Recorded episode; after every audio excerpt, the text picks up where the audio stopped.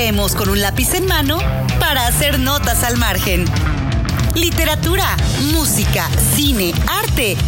Este es el podcast del espacio cultural Notas al Margen, donde anunciamos nuestros talleres y volcamos aquellas anotaciones que realizamos en los bordes de nuestras páginas. Conducido por Felipe Ríos Baeza y Paola Ramírez.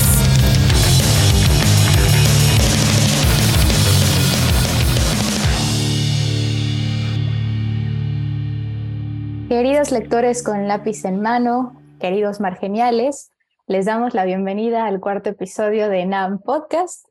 Y bueno, así como imagino que todos o la mayoría de ustedes ya están en preparativos para despedir este año, pues Notas al Margen no es la excepción.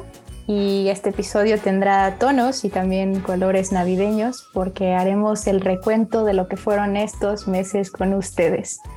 Para ellos... y ahorita suenan todos los cohetes y demás, porque para ello siempre estoy muy bien acompañada de Felipe Ríos. Tal, Pau, un gustazo como siempre. Ya, mira, cuatro podcasts y nada más y nada menos que diez talleres hemos hecho acá en Notas al Margen. Cuando yo era chico, eh, le contaba a Pau que siempre en los, los, meses de diciembre, los programas, sobre todo de talk show favoritos que veíamos con la familia, siempre aparecía un, el conductor con el tipo que tocaba el piano, ¿no? Y entonces empezaban a hablar de lo que había sido esa temporada y mostraban escenas de los mejores momentos y le dije a Pau, ¿por qué no hacemos algo parecido? Obviamente yo soy el que toca el piano, ¿verdad? Hoy la conductora principal es Pau, acá.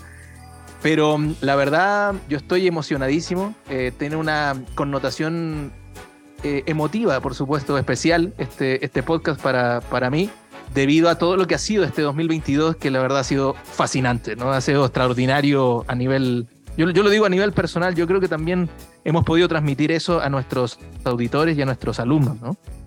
Sí, no, definitivamente ha sido un año muy emocionante y también ha sido todo un recorrido diverso, variado, en donde se han sumado también algunos, por ahí algunas personas también que, que compartían, ¿no? la misma, toda la familia, sí. Sí, toda la familia NAM.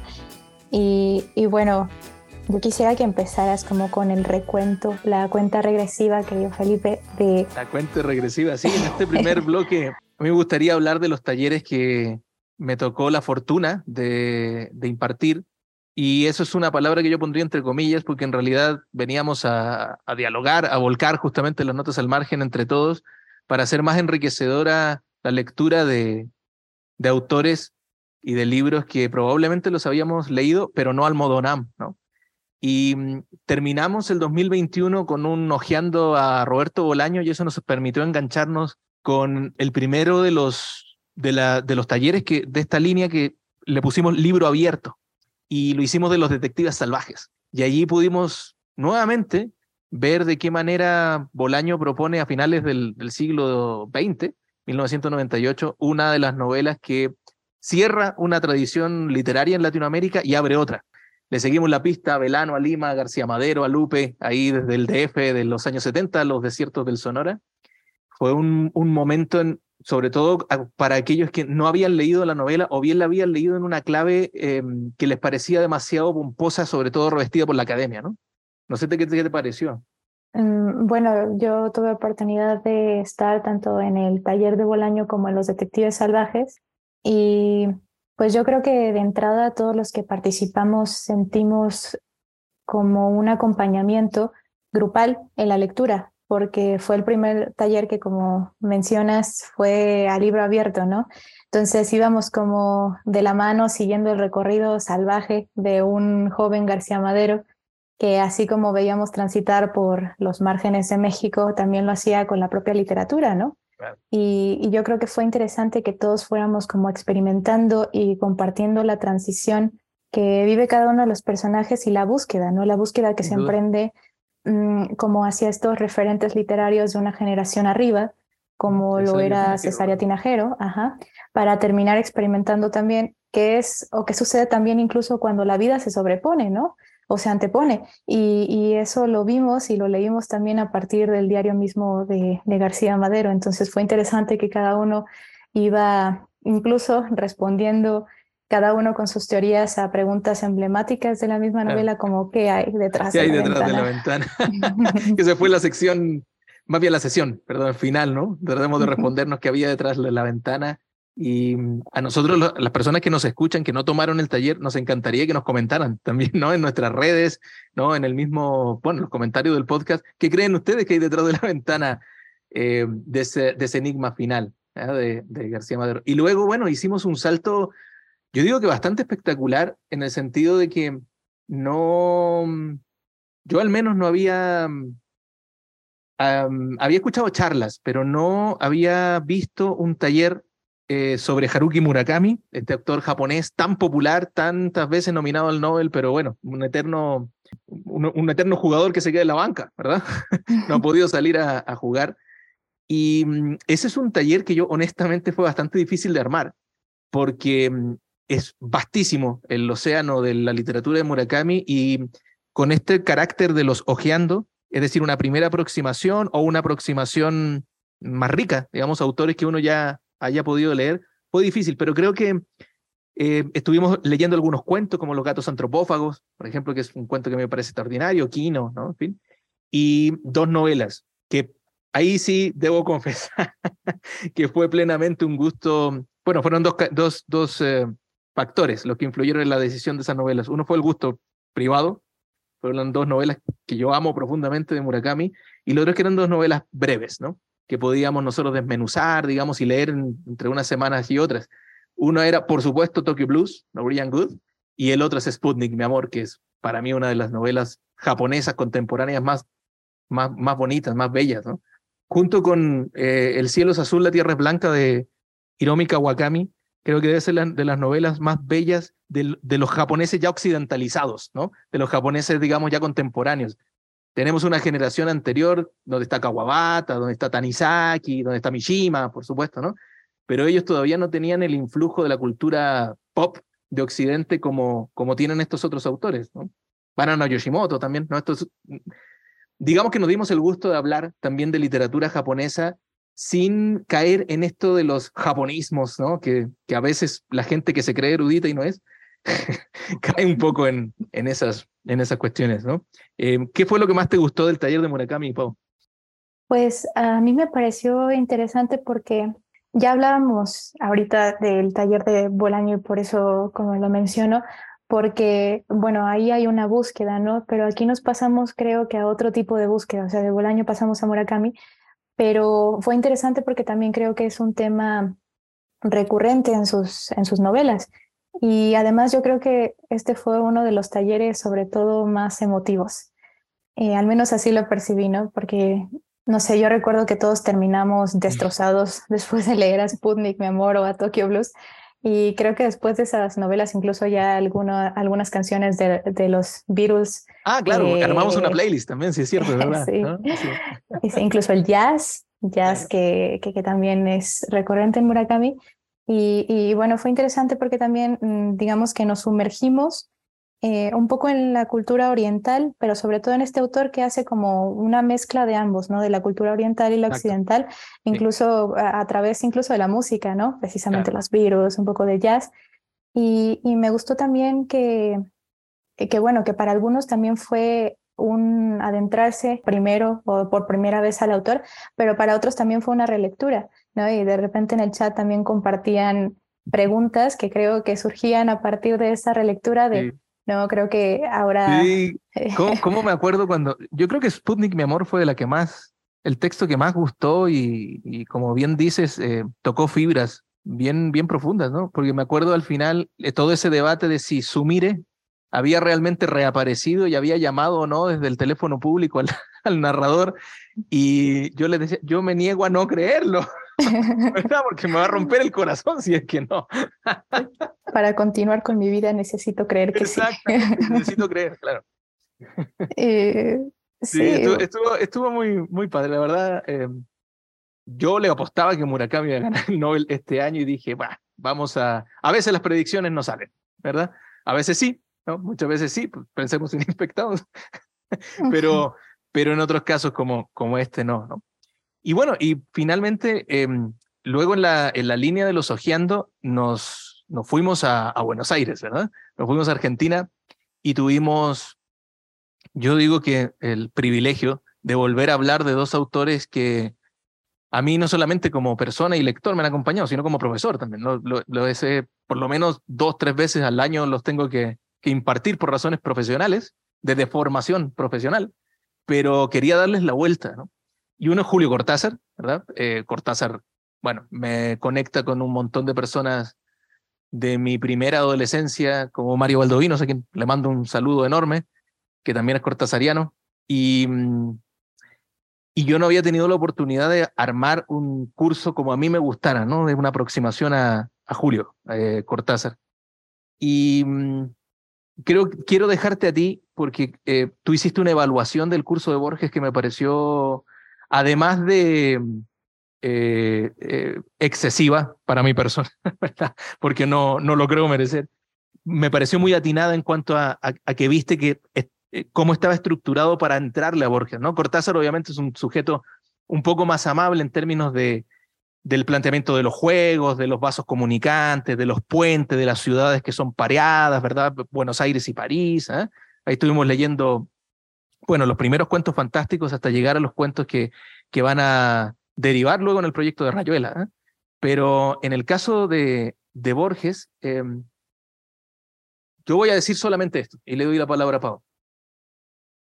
Yo había intentado eh, aprender a Borges desde la forma tradicional, que era tomar seminarios, cursos y así, y creo que el único que a mí me realmente me decantó algo para comprender a Borges de una forma, no digo más sencilla porque eso no, no es posible y, no tiene por qué ser posible debido a que las recompensas y la, el estímulo intelectual no tienen que ser reductivos ni simplificadores, ¿no?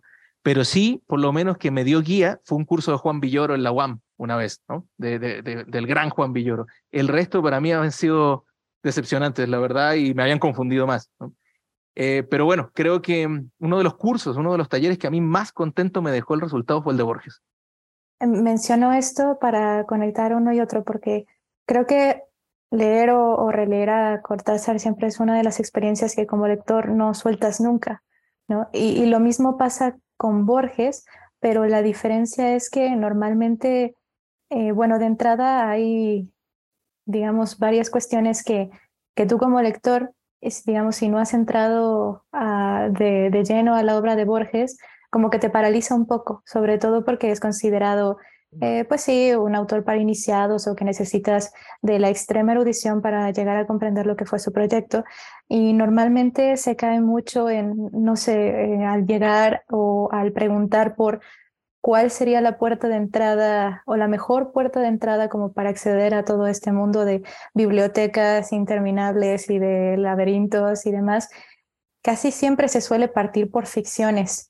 Y yo creo que precisamente ese es el Borges jugando con, con elementos, bueno, que, que, que, bebe de todos lados, incluso de la cultura oriental, pero a mí me pareció interesante porque de entrada nosotros nos dimos cuenta que en realidad era legible, incluso que tenía un humor muy particular Borges, porque entramos a él o accedimos a él a través del Borges lector, es decir, a partir del Borges ensayista. ¿no? Entonces partimos con otras inquisiciones y, y, fue muy importante porque Borges antes que todo era un lector y un lector voraz.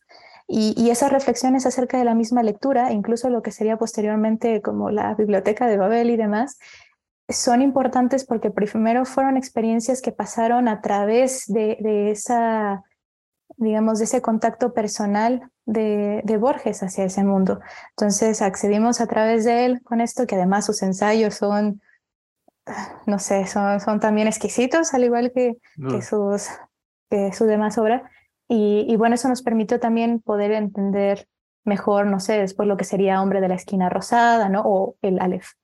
Y bueno, el otro libro abierto, y este no creo que podemos hablarlo un, más brevemente, fue el Ulises de James Joyce, debido a que en el episodio anterior estuvimos eh, dialogando eh, toda la sección final, ¿no? Acerca, acerca de él. Yo lo único que voy a decir allí es nuevamente gracias a aquellos joycianos constantes, ¿no? Valientes que se quedaron al final después de, las, de los 18 capítulos que estuvimos leyendo. Ese sí fue un taller de lectura como tal.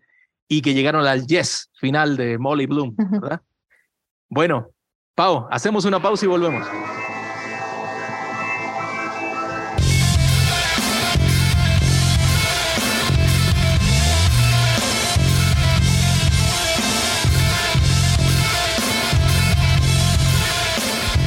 Estás escuchando el podcast de Notas al Margen, Espacio de Cultura.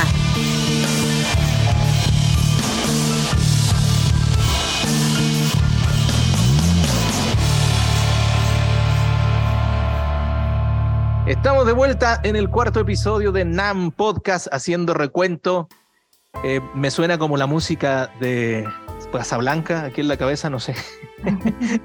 el pianista de color, ¿eh? Play It Again Sam, como un instante, digamos, de recogimiento melancólico, lo que decía también Julito Cortázar, las ceremonias de interior. Ah, qué bello, como lo escribió don Julio. Y estamos, bueno, como eso, como, como les decía, haciendo una retrospectiva de lo que ha sido este maravilloso 2022 en Notas al Margen. Y dejamos dos talleres para esta segunda parte, para platicar de ellos, aunque ustedes, queridos auditores, sin duda han estado al pendiente de, estos eh, cursos porque hemos hablado profusamente de ellos. Uno fue el Ojeando a Stephen King y el otro fue el libro abierto de El Señor de los Anillos de J.R.R. Tolkien. ¿Cuál fue la particularidad de estos talleres? Que, como lo llamamos acá en el Centro de Operaciones NAM, son talleres corales. Y en el de Stephen King, eh, además de Onir Ro, a quien le mandamos un enorme saludo y un enorme abrazo, estuvo por supuesto Pau, eh, debutando en NAM como maestra. Eh, ¿Qué tal, Pau? Entonces, con ese taller, ¿cómo te sentiste? ¿Qué es lo que recuerdas? ¿Cómo lo viviste? Para mí fue una experiencia personal muy, muy importante. Fue, no sé, bueno, cuando surgió como toda esta idea de, de hacer el taller, para mí de entrada tuvo connotaciones eh, emocionales importantes porque, eh, digo, uno también se forma como lector, ¿no? Y uno recuerda sobre todo los primeros contactos que tuvo, no sé, quizá con algún autor o con algún género. Y en el caso del terror, el mío fue con Stephen King. Entonces fue como ahí también sacar mm, la misma caja que, que, descubre King sobre su padre con los libros de Lovecraft, pero en conjunto, ¿no? Con, contigo y con Onir y también fue interesante porque yo no conocía a Onir, eh, no la conocía personalmente, pero mi primer contacto con ella fue justamente a través de NAM, donde empiezan las conexiones. Y yo recuerdo que a mí me llamó muchísimo la atención la interpretación que ella tuvo sobre ese cuentazo de Julito Cortázar, ¿no? de las babas del diablo. Ah, y, y, después cuando ya nos tocó armar el taller y demás, pues compartir tanto experiencias lectoras como saber cómo íbamos a orientar esto, no porque sabíamos que teníamos personas que, que no habían como tal explorado el género del terror u otras que sí, pues cómo conjuntar, ¿no? Cómo conjugar todo, todo eso y, y poder armar un taller coral. ¿Y tu experiencia?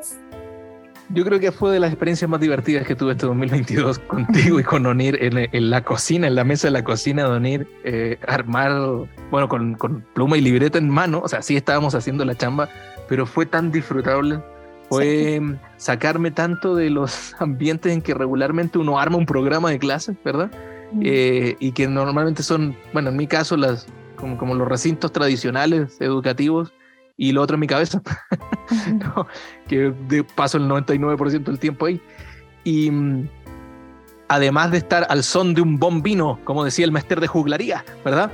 Eh, me acuerdo de unas carcajadas tuyas que eran, que no sé, se escuchaban por todo, por todo el refugio. Y, no sé, fue, fue una experiencia también extraordinaria, desde la preparación, desde el germen, y luego, como bien dice, cómo la gente fue entrando en un autor eh, del cual todos teníamos prejuicio al final, ¿no? Eh, en un inicio el prejuicio nos lo quitaste tú, pero luego el mismo taller de NAM se lo fue quitando a la gente. Y nunca voy a olvidar, Alma del Villar, si nos estás escuchando, te mando un saludo y un abrazo enorme, todos los dos, ¿no? Te mandamos un saludo, que fue gente que no quería entrar en esto porque sabía lo espantoso que podía ser una novela como Cementerio de Animales y finalmente lo hizo, ¿no? Porque se sentía cobijada por el espacio NAM. Si además de dar datos acerca, información acerca de autores, ¿estamos logrando eso? Bueno, no sé, creo que es uno de los objetivos por los cuales uno, viene acá. Bueno, y el otro fue el taller del Señor de los Anillos, que fue un viejo anhelo que yo tenía con un profesor que también le mando un, gran abrazo, que es Francisco Galicia, desde por lo menos el 2015. O sea, ya teníamos pensado en algún momento hacer una aproximación a nuestro modo, ¿no? Que no deja, digamos, de tener cierto rigor, pero ese rigor y, todo eso que, decimos no tiene por qué estar peleado con lo divertido. Para mí es uno de los profesores más divertidos que yo conozco, ¿eh? dando clases. Y le dije, por supuesto, él. El otro, Yamil. Yamil Burguete, que lo tuvimos, ya, ya, ya le dimos una probada de Yamil la, el, el programa anterior, ¿no? Y bueno, le tenemos que poner cierta seriedad al tema y por lo tanto convocamos a José Miguel Jiménez que a pesar de que es eh, un señor ¿no? que ya no tiene cabello, se, se, se despeinó eh, con nosotros también. Y bueno, fue una gozada también porque fueron aproximaciones a una novela que yo también con ellos fui aprendiendo qué es lo que tenía, adicional a lo literario y adicional a lo, a lo del fantasy, yo fui aprendiendo con ellos qué era lo, el trasfondo mitológico, el trasfondo cultural, lingüístico que, que tenía, ¿no? Eh, obviamente este 2022 nos ha dejado un, bueno, pues el corazón templado, ¿eh? pero la vida es para adelante. Y para adelante es 2023, ¿o no, Pau? Así es, querido Felipe. Entonces esperamos que ahora se sienten con nosotros alrededor del árbol navideño porque, queridos margeniales, ha llegado el momento. Puertas y ventanas. Aquí en Nam. ¿Qué tal? ¿Qué tal? Me cobran derecho de autor después los autores de esa canción. Lo vamos a poner de fondo. Pero bueno, pues ha llegado el momento de destapar otra sorpresa, porque ahora les anunciaremos los talleres que se vienen precisamente para 2023 para que nos sigan acompañando y podamos seguir compartiendo, pues como lo saben, estas notas al margen Así que sin más, los talleres para el primer semestre de 2023 serán redobles Ringo Ilustres. Vamos el 10 de enero a empezar con otra línea dentro de Notas al Margen, espacio de cultura, que se llama NAMPOP, y como su nombre lo indica, son talleres de cultura popular.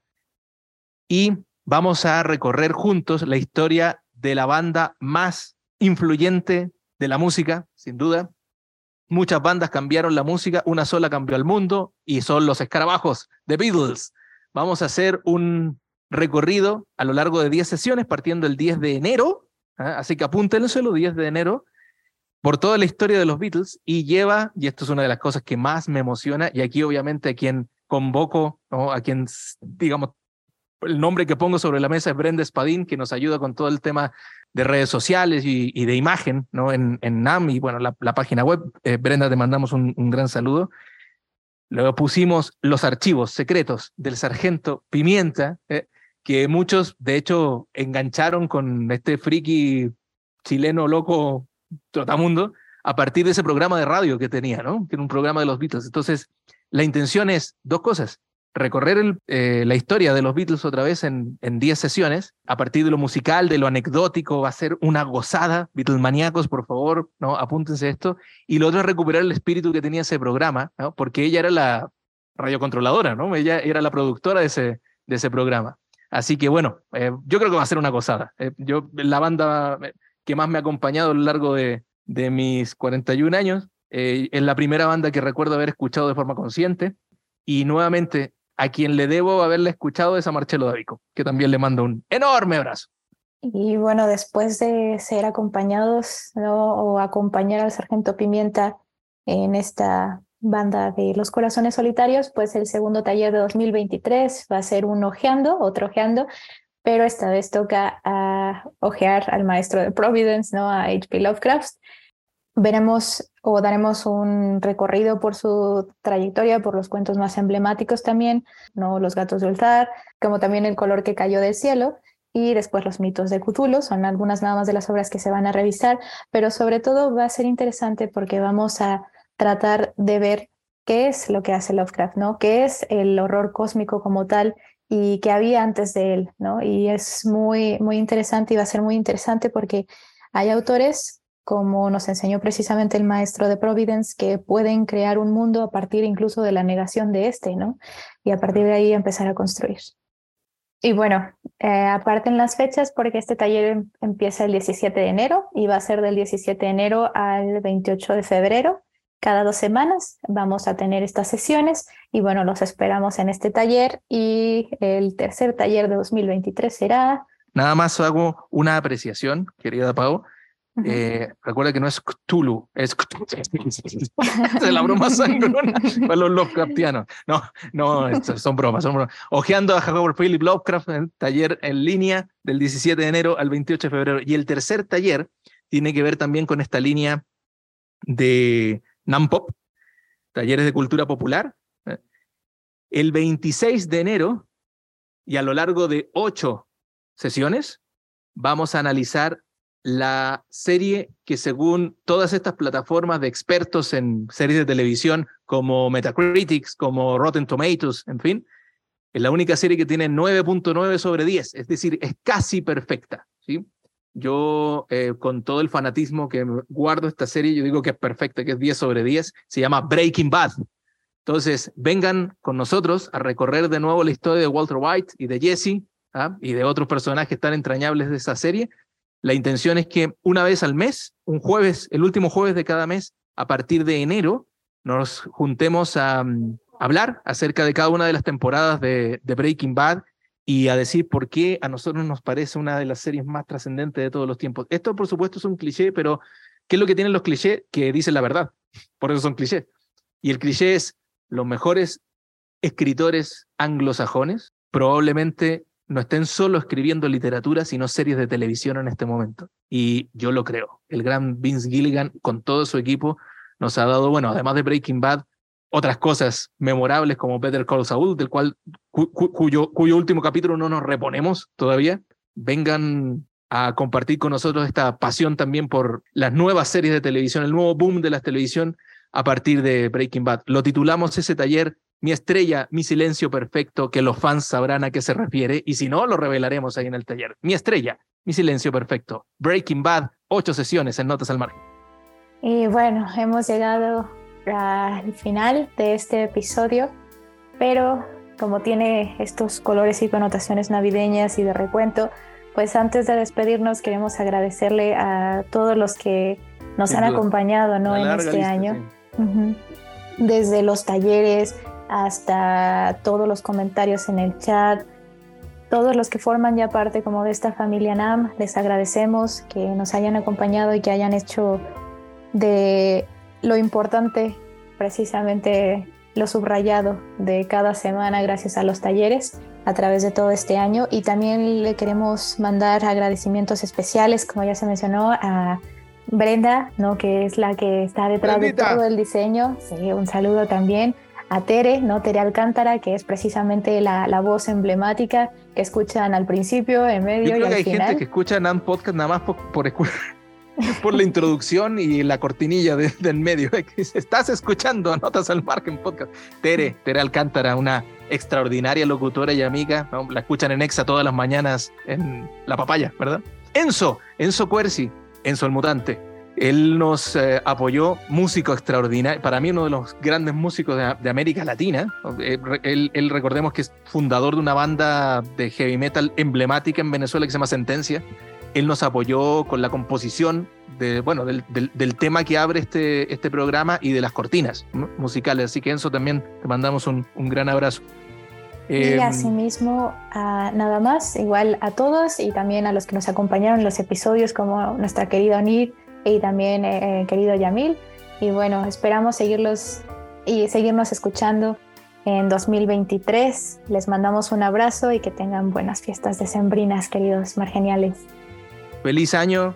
Los esperamos en 2023. Vienen muchísimas más sorpresas. Gracias por confiar en nosotros. Síganos en redes sociales y a través de la página web www.notasalmargen.com.mx. Escribámonos cursos arroba notasalmargen.com.mx. Un abrazo querida Pau, por todo lo que aportas a este espacio cultural y bueno, porque vamos a seguir con tu presencia el 2023. No, y gracias también a ti, que no, no sería posible todo esto sin, sin ti. Entonces, nos vemos para 2023. Un saludo y feliz Navidad de Año Nuevo.